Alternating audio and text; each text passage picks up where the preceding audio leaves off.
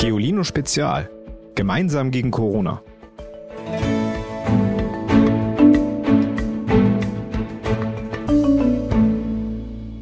Moin ihr da draußen. Ganz schönes Aprilwetter hier in Hamburg. Gestern Schnee, heute Sonne. Dabei ist es doch erst März. Aber so oder so, es juckt uns ja nicht, weil wir bleiben sowieso zu Hause. Heute sprechen wir über das Thema Hamstern. Aber nicht über die kleinen Feldbewohner, sondern über Hamsterkäufe. Was genau das ist, erfahrt ihr nach unserer Nachricht des Tages. Die kommt heute vom Statistischen Bundesamt. Ich lese vor. Corona-Krise. Experimentelle Daten zeigen Kaufverhalten im Einzelhandel. Wiesbaden. In der Corona-Krise sieht sich der Einzelhandel in Deutschland einer ungebremsten Nachfrage nach bestimmten Gütern des täglichen Bedarfs gegenüber. Wie eine Sonderauswertung des Statistischen Bundesamtes zeigt, stiegen die Verkaufszahlen für ausgewählte Produkte in der Woche vom 16. bis 22. März 2020 wie schon in den drei Wochen zuvor auf ein extrem hohes Niveau. Das heißt, Experten haben nun quasi nachgezählt, wie viel mehr Klopapier, Seife und Nudeln in den letzten Wochen tatsächlich im Einkaufswagen gelandet sind. Nachdem die Corona-Krise auch zu uns nach Deutschland gekommen ist, haben die Menschen zunächst vor allem Desinfektionsmittel gekauft. Achtmal mehr als normalerweise. Danach stürzten sie sich auf Seife, Toilettenpapier und haltbare Lebensmittel, wie Nudeln, Reis, Mehl, Zucker oder Dosentomaten. Von manchen dieser Produkte kauften sie zu Spitzenzeiten viermal so viel wie in den sechs Monaten zuvor. Ich habe schon gesagt, Hamsterkäufe sind heute unser Thema.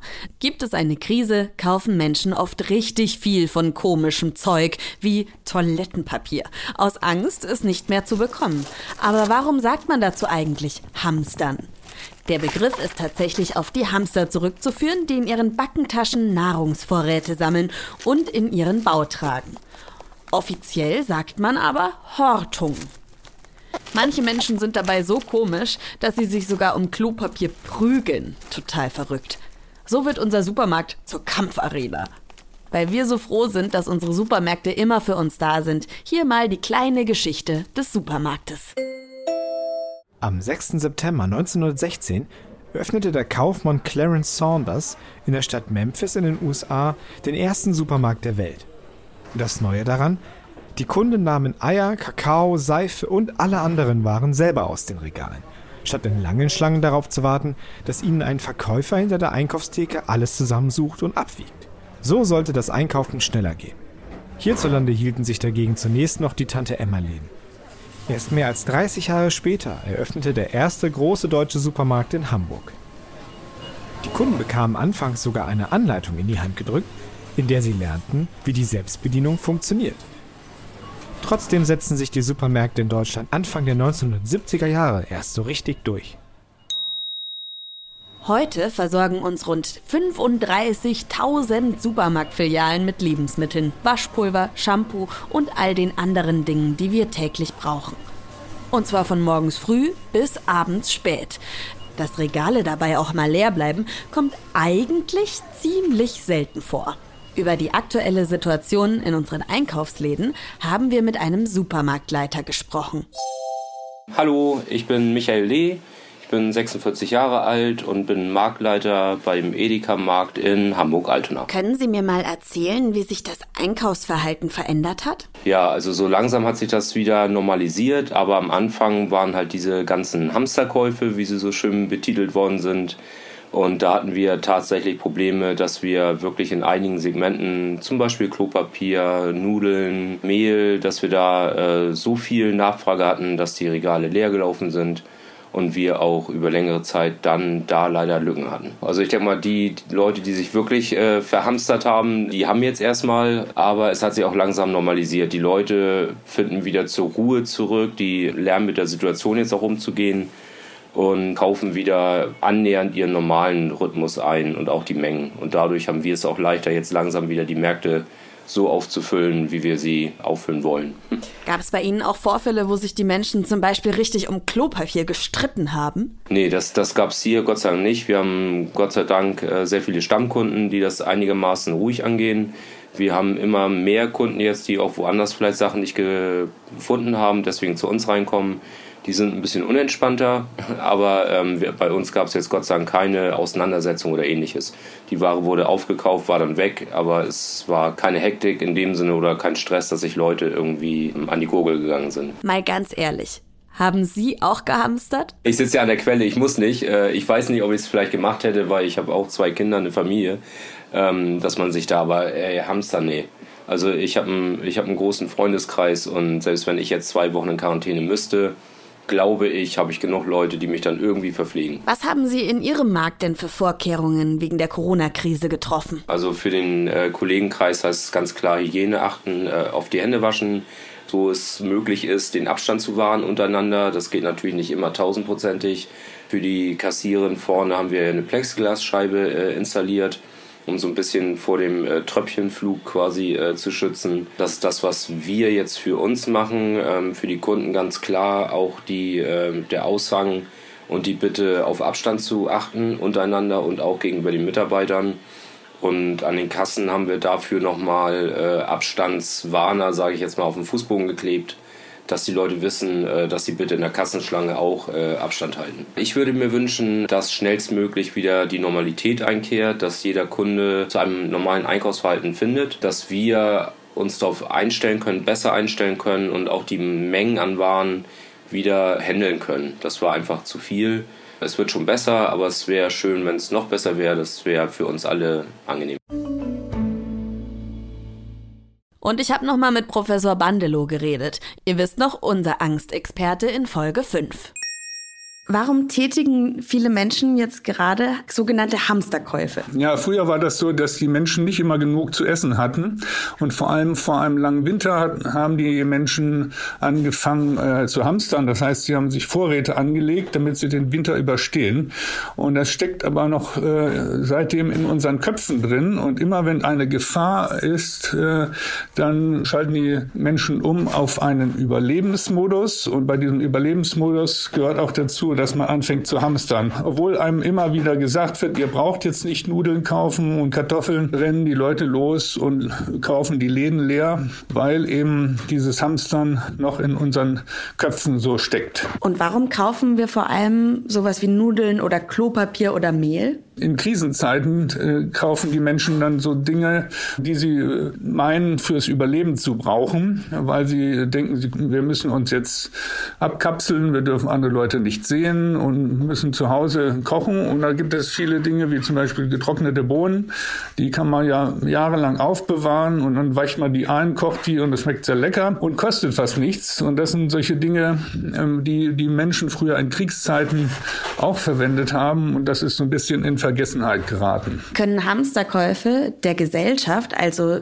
zum Beispiel ganz Deutschland schaden? Die Hamsterkäufe, die können auch der Wirtschaft schaden, weil das führt jetzt dazu, dass äh, die Leute sich die Keller füllen und äh, andere Leute, die zum Beispiel das nicht so einfach haben wie ältere Leute, die gehen dann los und wollen in einem Supermarkt die Grundnahrungsmittel einkaufen und die sind dann nicht mehr da. Es kann aber auch noch zu anderen äh, Problemen kommen, wenn die Leute jetzt alles kaufen, dann äh, kommt danach, nach dem Virus, kommt dann so eine Zeit, wo sie ja dann den Keller voll haben und das dann wieder alles verbrauchen wollen. Und äh, dann kauft wieder keiner mehr solche Sachen ein. Und diese Geschäfte, die das dann verkaufen wollen, die haben dann ein Problem. Das ist ja also schon ziemlich egoistisch. Warum macht die Angst denn so egoistisch? Hilft es nicht viel mehr, wenn wir zusammenhalten? Ja, in einer solchen Krise wäre es viel besser, wenn die Menschen zusammenhalten. Man sieht das ja auch, äh, dass viele Menschen sich für andere einsetzen, dass sie sich freiwillig melden, wenn Not am Mann ist und äh,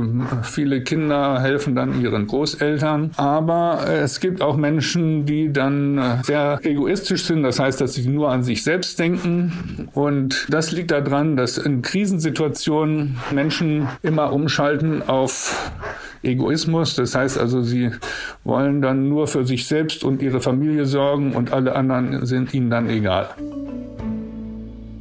Landen bei euch momentan eigentlich auch so viele Chips, Kekse, Gummibärchen und Schokoriegel im Einkaufswagen? Wenn man viel zu Hause hat und zum Beispiel nicht zum Sport gehen kann oder zum Musikunterricht, hat man ja oft noch viel mehr Lust auf was zu knabbern. Aber wisst ihr was? Die Vorliebe für Süßes haben wir unseren Vorfahren zu verdanken. Die sind schuld daran, dass die meisten Menschen super gerne naschen. Das Ohr hört, die Zunge schmeckt, die Nase riecht, der Gaumen tastet und das Auge sieht. Alle unsere Sinne haben ein Stimmrecht, wenn es darum geht zu entscheiden, ob wir eine Speise mögen oder nicht. Allerdings ist der eigentliche Geschmackssinn im Gaumen und auf der Zunge zu Hause. Vor allem dort wimmelt es nur so vor Papillen. Das sind kleine Auswölbungen mit vielen Geschmacksknospen. In jeder dieser Knospen sitzen die eigentlichen Feinschmecker. Im Schnitt 50 Sinneszellen, die die verschiedenen Geschmacksrichtungen erspüren, zum Beispiel süß, sauer oder salzig.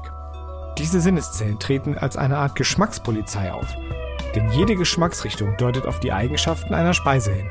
Gibt es etwas Saures oder Bitteres, funken die Zellen über die Nervenbahnen ans Gehirn. Und das entscheidet Vorsicht, Gefahr. Schließlich könnte es sich ja um unreifes Obst handeln. Oder vielleicht sogar um Gift, denn das schmeckt oft bitter. Die empfindlichen Fühler entdecken Bitteres darum schneller als alles andere. Unseren Vorfahren rettet diese Sinnesleistung manchmal das Leben. Wir dagegen müssen erst lernen, dass auch bittere Lebensmittel lecker sein können. Das ist ein Grund dafür, warum gerade Kinder Rosenkohl lieber links liegen lassen und sich auf Naschereien stürzen. Die Vorliebe dafür ist uns angeboren. Süße Speisen lassen auf einen hohen Anteil an Kohlenhydraten schließen. Die sind der wichtige Brennstoff für unseren Körper. Erkennen die Sinneszellen dagegen Salziges, wird im Gehirn die Aufnahme mineralstoffreicher Kost gemeldet. Neben diesen vier Geschmacksrichtungen, süß, sauer, salzig und bitter, gibt es aber mindestens noch eine fünfte. Sie heißt Umami und wurde erst vor gut 100 Jahren von einem japanischen Wissenschaftler entdeckt und auch benannt. Und was soll das nun sein? Ganz einfach. Besonders Umami schmeckt etwas Herzhaftes wie Pizza oder Chips. Ihr habt mir verraten, was bei euch gerade in den Einkaufswagen und in den Töpfen und Pfannen landet. Viele von euch kochen ja gerade mit ihren Eltern. Da sind einige Umami-Leckereien dabei. Hallo Ivy, ich esse am liebsten selbstgemachte Käsespätzle. Und weil mein Vater zu Hause ist, macht er die auch ab und zu. Und ich helfe dann beim Käsereiben. Hallo, mein Lieblingsessen ist äh, Pommes mit Chicken McNuggets. Mein Lieblingsessen ist Lasagne und Spaghetti Bolognese. Viele Menschen kaufen im Moment Konservendosen. So viele, dass einige Supermärkte sogar beschlossen haben, dass man nur zwei auf einmal kaufen darf. Vielleicht habt ihr ja auch welche zu Hause. Und vielleicht habt ihr sie ja schon geleert. Kein Grund, die Blechdosen auf den Müll zu werfen. Auf geolino.de haben wir tolle Tipps, was ihr alles so aus leeren Konserven basteln könnt. Einen tollen Zeitschriftenhalter für Geolino-Hefte zum Beispiel. Sogar Brot in Herzform könnt ihr in den Dosen backen. Passt ja total gut zu unserer Geolino zeigt Herzaktion, bei der wir uns alle Solidaritätsherzen in die Fenster hängen. Auch dazu gibt's mehr auf www.giolino.de. Mein Basteltipp ist vorbei. Das heißt Zeit für euren Witz des Tages. Und der kommt heute von Lasse, neun Jahre alt aus Rheinheim. Ein Pferd geht in den Blumenladen, fragt er, haben Sie Margeriten? Danke fürs Zuhören. Morgen sprechen wir über das Thema Schule. Aber keine Angst, von mir gibt's keine Hausaufgaben. Dafür würde ich gerne von euch hören, wie ihr das gerade so findet, nicht in die Schule zu können. Und vielleicht haben sich eure Lehrer ja was total Cooles für euch überlegt. Seid morgen dabei und schickt mir eine Sprachnachricht. Unsere WhatsApp-Nummer findet ihr wie immer in der Folgenbeschreibung. Bis morgen. Tschüss! Noch mehr Geolino für zu Hause? Schaut einfach unter geolino.de slash spezial.